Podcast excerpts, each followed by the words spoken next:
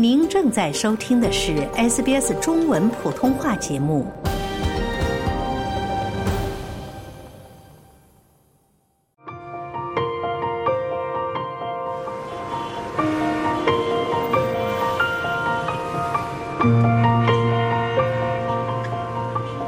出差实在太多，又照顾不了家里，我好焦虑，好抑郁啊！我真的很讨厌别人的目光，我快被他压垮了，你知道吗？我真的不知道该怎么办。家里老是给我介绍对象，可是我又不想结婚，好烦呐！教育方面成日都同个細路仔有啲矛盾，都唔知點算好。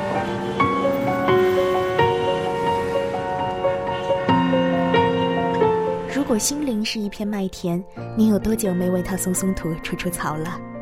如果精神是一艘小船，航行多久您才计划让它靠岸？累了倦了，总要有一处可以让您稍作停留。SBS 中文普通话五级系列播客《心理茶室》，每周三与您相约，探讨华人社区独特心理问题，为您的心灵沏杯热茶，和自己的内心说说话。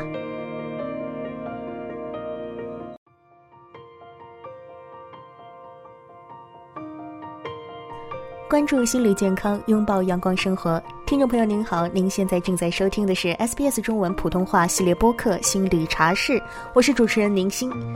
在我们的文化中，您一定听过这样的表达：“吃得苦中苦，方为人上人；书山有路勤为径，学海无涯苦作舟。”回看历史，无论是从孟母三迁、断机教子的民间故事，还是万般皆下品，唯有读书高，学而优则仕的传统价值观，暂且不论其历史局限，我们能瞥见古人歌颂知识和勤奋，能体会华人文化中对教育的无比重视。而在今天，无论是精英中学中相当数量的亚洲面孔，还是城市街头随处可见的补习教辅班儿。我们不难看出，在澳大利亚，重视教育的传统不仅仅没有被抛弃，反而在澳洲的社会环境中成为一种独特的文化特质。但是，听众朋友，您想过吗？教育其实是我们心理压力的重要来源。在本期心理茶室播客中，来自华人社区的临床心理学家、心理咨询师、其他专业人员和社区成员将与您一起讨论教育可能带来的心理压力。以及当我们面对这些问题时，应该如何应对和解决？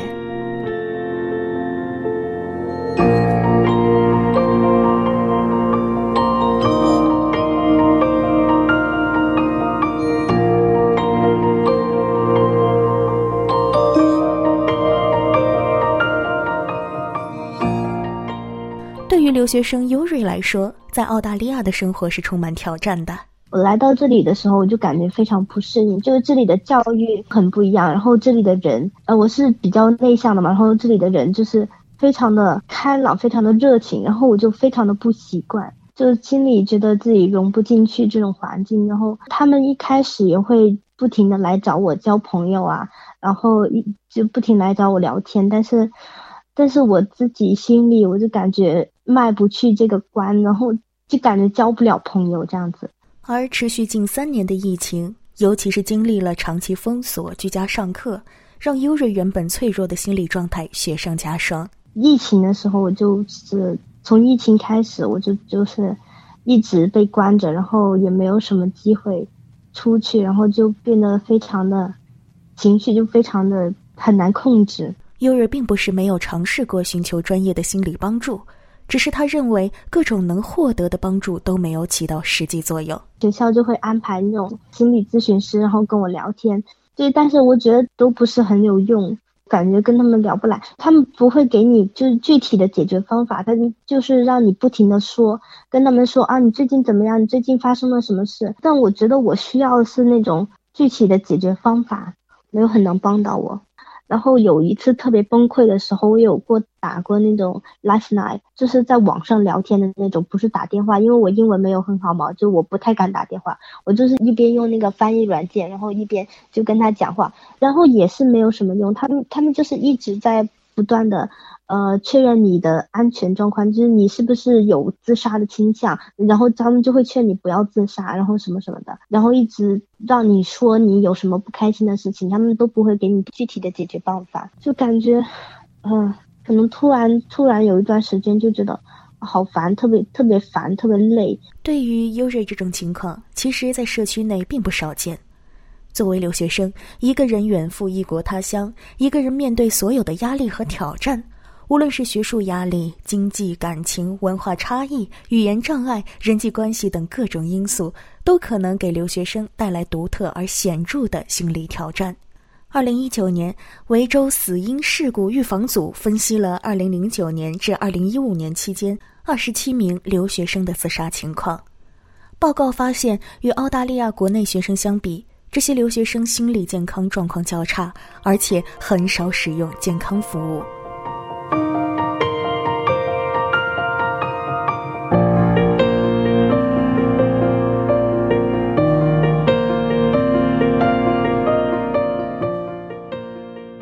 澳大利亚国家注册临床心理学家、高级督导、MindSpace 创始人乌金元 （Queenie） 乌博士表示。留学生群体最常见的是适应性困难。如果是从一个留学生的一个群体过来看的话，呃，他们适应澳洲这边的学习的一个。嗯，system 一个制度，然后一种习惯，然后嗯，这个上面会有非常多的一个 adjustment 上面的一些调整性的一些问题，因为国内的一个教育体制跟澳洲的教育体制是非常不一样的。那呃，大家可能在对留学生也会有一些偏见，就觉得留学生过来的学习是很轻松，其实并不是这个样子。我们知道留学生是经历很多很多压力，很多啊，对自己对从由父母过来的一些期望，这上面的一些啊应对上面会有很多的嗯。困难，这个上面就是以教育为主，然后可能接下来自己的一些呃工作、学习上面的一些选择啊，这些也会有非常大的一些压力。这与心理健康非盈利研究机构 Origin 的发现不谋而合。Origin 的报告显示，影响国际学生心理健康和人身安全的因素包括澳大利亚的学习生活与预期不符、财务、就业和住房压力、获取校内和校外服务的困难、英语语言障碍。尤其是在沟通与心理健康相关概念时面临的障碍，遭受欺凌、骚扰和种族主义事件的经历，以及在公共交通和更广泛的社区内感觉到实际存在的风险。留学生面临的心理状况，除了华人群体常见的焦虑、抑郁之外，有哪些相对独特的表现呢？为很多留学生提供过心理干预和治疗的吴金元认为，有许多看似在求学中再稀松平常不过的事儿，也可能是心理健康拉响警报的信号。留学生的话，就是比如说一些症状的话，我们比较常见的是一些拖延症，就非常明显的一些拖延症的问题，就是啊有 assignment 或者有 task 就一直会往后拖、往后延，到最后的话，可能临时抱佛脚一样的就把它赶出来，或者甚至赶不上，那导致成绩一直会很在那个 borderline，就是 pass 或者这个上面。呃，一直在左右浮动，然后因为这个导致的这个紧张感不断的积累下来，那比如说后面的话可能就没法去上学啦，早上起不来啦，然后日夜颠倒啊，饮食失调啊，这些越来越多的这些问题会出现，导致可能整个学期下来就会有非常不好的一些成绩或者一些结果出现。那还有一部分的话，就是我像刚才说的一个完美主义的一个同学们，就可能过来对自己的要求很高，也有非常大的一些期待。所以在这个中间，嗯，就会有嗯调整压力调整跟时间管理上面的一些问题。那这个上面的话，他们也会出现非常多的焦虑情绪。听众朋友，如果您是像优瑞这样的留学生群体的一员，我们想让您知道的是，您绝对不是在孤军作战。澳大利亚统计局的一项全国健康调查显示，年轻人更容易受到抑郁和焦虑的困扰。百分之三十九点六的十六至二十四岁的年轻人经历过长达十二个月的心理健康状况，年轻女性中的心理健康状况更加不容乐观。在该年龄段中，百分之四十六点六的女性在过去十二个月经历过心理健康问题。Black Dog Institute 的一项研究则发现，过去十四年里，澳大利亚年轻人抑郁症患病率增加了百分之七十二。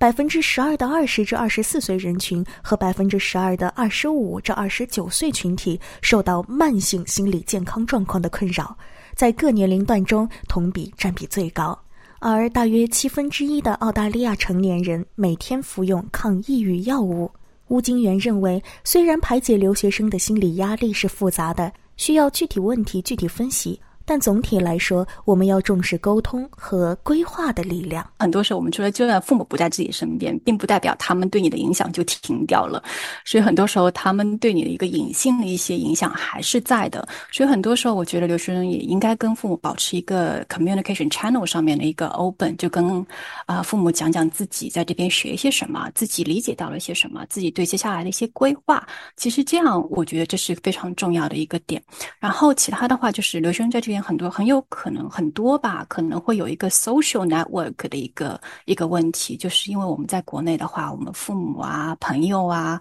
有很多 support system 在，那到了这边就会比较孤单，比较 isolated，所以要引在周围要找到自己的一个群体，自己多 build up 自己的一个 support system，这个其实是非常重要的，因为很多时候我们自己大脑里面。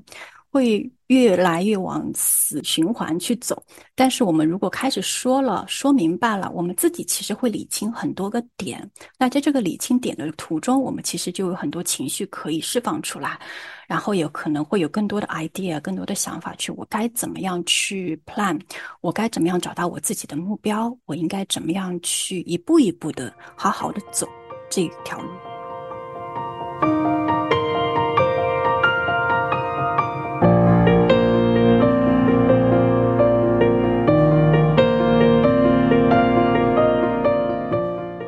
了留学生群体，我们再把目光转向更广泛的华人社区。韩先生是一名居住在悉尼的学生家长，他告诉 SBS 中文普通话节目，自从成为父母的那一刻起，他的生活就永久的改变了。焦虑啊？怎么不焦虑啊？孩子一出生就焦虑，还没出生就焦虑了。其实，就想着要不要给他买这个呀，买那个呀。要不要买学区房啊？以后要上什么学校啊？要不要上辅导班？要不要上私校？要不要上 OC？焦虑的要死。本来觉得还没什么，看看朋友圈，看看身边的人，看看同事朋友，焦虑的很。在澳大利亚，可能有无数像韩先生这样的人。悉尼临床心理学家马信成 （Norris 马）表示。与其他民族相比，华人对教育的重视可能已经超出了教育本身这个话题。呃，亚洲民族化它有一个特点，非常看重呃学习，哪怕是第二代、第三代，甚至我们到第四五代，很多时候都是这样子的。那中国传统有这种万般皆下品，唯有读书高，甚至已经都不单只是学习改变命运了，我们会觉得好像读书几乎可以界定你的这种精神境界。哈，人品啊，家风啊，对大家可能去相亲的时候，甚至都会考虑这个教育水平的。所以，当这块如果一没有达到某些标准的时候，有时候这个就会带来极大的压力。所以，甚至当我们在儿童的呃精神健康科里面去工作的时候，很典型的很多白人工作人员，他看到有孩子有焦虑进来，尤其是他的焦虑是关于他学习或者考试的话，很多时候说，哎，这这个是个华人的孩子嘛。就已经惯性，因为西方人对这种学习压力，那个相对来说，好像那种，呃，紧张、焦虑程度，还有家庭的因起带来的家庭的冲突，可能相对来说没有那么强哈。当然，只能讲相对的。马信成说，在临床中，教育相关的心理压力，甚至可以在小学生身上看到。当然，教育养育子女的焦虑压力，在华人家长群体中也非常普遍。我们大家可能都应该可以呃听到有朋友吧，就如果你自己没有孩子的话，如果有朋友有孩子的话，父母其实呃很多孩子刚出生哈，呃可能孩子一两岁，父母在考虑呃让孩子进这个幼儿园的时候，甚至都已经考虑这个幼儿园会不会能够有一个跟比较好的一个。小学去对接，而这个好的小学是不是会对接？比如说我们说的比较好的中学的，有一些它是有这种一条龙的，所以你看从这里的话，它就已经我们的皇家奖金在设计，在考虑这些这些一环套一环的这种呃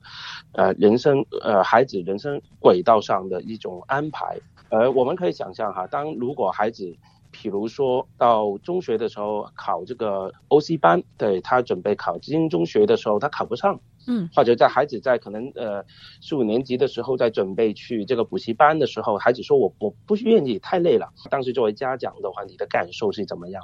尤其是可能工作也不容易，父母其实为孩子的教育投资的资源、心理。金钱、时间都是很巨大。这个时候，如果孩子跟你的理念不同啊，可能就会引申很多的问题。所以这个也是反映我们在看，确实看到呃，华人的啊孩子，我自己见到的年纪最小的，在小学里面就已经会有，比如说因学习引引发的学习焦虑。二零一八年，澳大利亚中文生命热线可行性研究报告发现，在那时华人确认的焦虑和压力来源之中，抚养孩子的压力就高居首位。百分之三十四的受访者反映，养育孩子是他们心理压力的诱因，其次才是工作压力和婚姻问题。吴金元补充说。父母的这种焦虑可以传递到孩子身上。很多时候，父母自己的一个心理上的一些啊问题，可能很多时候就在不经意间传递到了孩子，就在自己每一天日常的交流中啊，呃，直接的或者间接的一些情况下，会影响到孩子。那呃，打个比方吧，有些时候我们比如说移民过来的家庭，大家都是其实都是非常用心、非常努力的这些群体，所以好胜心比较强的家长会比较占比较多，所以。他们会给孩子提出比较高的一些要求，在这个同时会让孩子的身心承受比较大的一些压力，最后导致孩子就是出现一些心理障碍啊，或者一些问题。那还有的话，就我刚才说到了一个完美主义，就是可能家长会比较挑剔，然后会比较紧张，希望自己的孩子不要落后了，就是不要在起跑线上比别人差一点了。所以很多时候他们就会。Over plan 就是过度的去掌控，过度的去规划，所以很多时候在这个中间会给孩子带来很大的压力，然后让他们可能会感觉到越来越没有自信，或者越来越没有办法自己去做出一些比较啊自主的一些选择跟决定。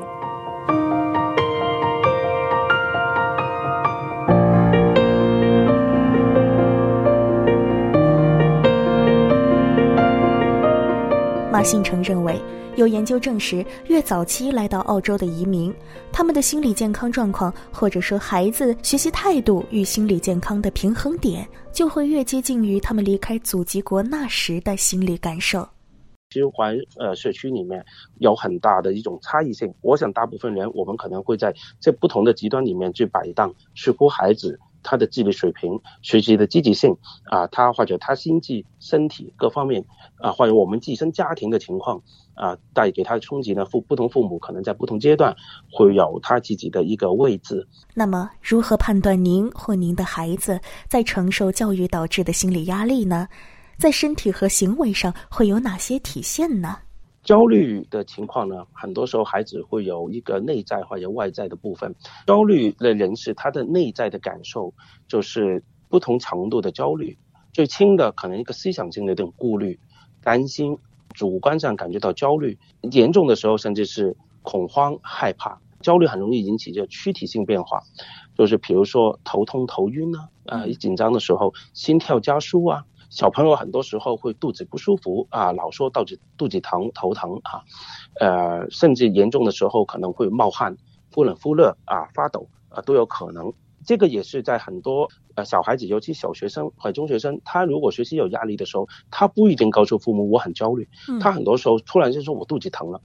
对，所以如果我们听众朋友，你听到孩子突然间说他肚子疼、头疼，对，而且很妙，通常是上学的，尤其星期一，如果他反复出现，比如说逢星期三，而且啊，他星期三就有数学，而且今年这个数学老师可能是特别凶的话，你可能就追踪，其实这个不是肚子疼，这个有可能是因为学习上遇到的压力引起的焦虑症状，对，在转化的的一个躯体反应啊，所以这个有可能有这个脉络。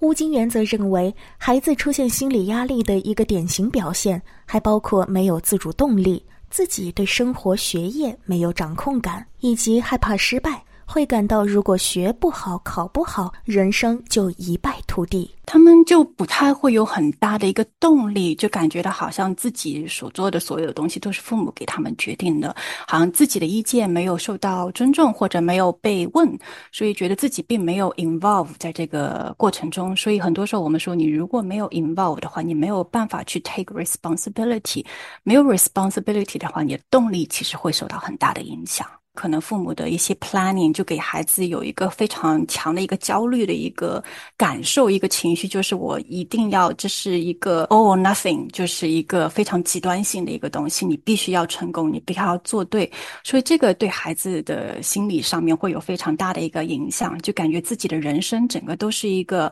啊 failure 或者 success，这个是完全定义下来的一个东西，所以很多孩子在这个情况下会有很强的一个害怕失败。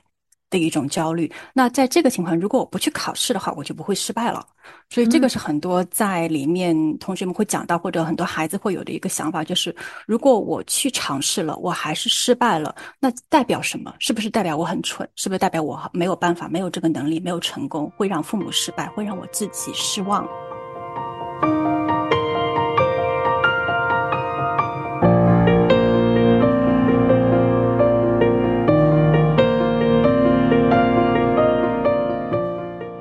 那么，作为家长，应该如何检测自己孩子的心理健康状况呢？马新成认为，最基础的是家长要能够感受到孩子明显的不开心的情绪。我想家长可以看到一个很基础的，就是孩子他呃开心不开心。我觉得这是很直觉的一个东西，但是对于家长来说，其实有时候如果我们自己都生活是比较艰难的话呢，有时候我们自己也忘记这一个点。很多时候我们是看结果做事情的。中国文化有很优秀的地方是叫我们要坚忍，我们要小不忍则乱大谋哈。所以有时候我们要先苦后甜，所以我们有这些文化的营养。教导我们，但是所以很多时候我们是不把这个情感情绪可能不是很看重，我们不觉得忍一忍就过去了，最后结果是好的。但是我很多父母可能呃值得去思考一下，这个忍一忍呢，其实它是一个巨大的一个心理功能。嗯，作为成人人，我们其实有时候都不容易达到，或者我们达到了，不等于孩子同步能达到。所以如果你看见你的孩子每天上学以后，他的笑脸慢慢没有了。或者说他去补习班，或者他学才艺的时候，他觉得越来越疲惫，越来越好像笑不出声，甚至可能以前如果跟你很亲近的，好像给你越来越多的有种隔膜感、距离感的话，我觉得这些都是一些讯号，我们可能要考察一下，是不是孩子超负荷了，他有点或者有点困难，他自己排解不了，而且我们也要审视一下我们在孩子心目中的一个角色，我们做成年人会觉得我们是施予者。带孩子来会不会觉得我们是一个不停的施压方？我觉得这些方方面面啊，家长呢静下心来，其实都能够品味一二。与此同时，还是那句老话，沟通是第一要义。要有一个交流，我们交流这个曲调一定要打开，就是跟孩子，不管他再小啊怎么样，他们都有自己的一个想法，他们的想法是慢慢在沉淀，慢慢在交流中间去越来越确定下来的，所以这个交流非常重要。然后第二，家长要弄清孩子压力的一个来源，就孩子压力大，他是从什么方向出现的？就可能是来自家长、学校或者自己这三个方面。那我们要怎么样去理解孩子现在正在经历一些什么？我们怎么样可以对症下药？那还有的话就是家长要适当的降低期望值，要比较 flexible，嗯，为孩子松绑，就是在心理压力上松绑一下。然后可能我会推荐。家长和老师跟学校也要多多沟通，就帮孩子找多些优点。就是很多时候我们说成绩这个并不是一个最后的决定性的东西，每个孩子都有自己的一个一条路在跑，没有必要把大家都往一个跑道上赶。我觉得这样其实是非常不健康的一个想法。听众朋友，本期节目我们跟您聊了聊华人社区与教育相关的心理压力和可能导致的心理状况。无论您是学生、留学生还是家长，我们都希望您能够对这种压力有所认识，在被他所困扰的时候，也不要忘了沟通、理解和专业心理援助的力量。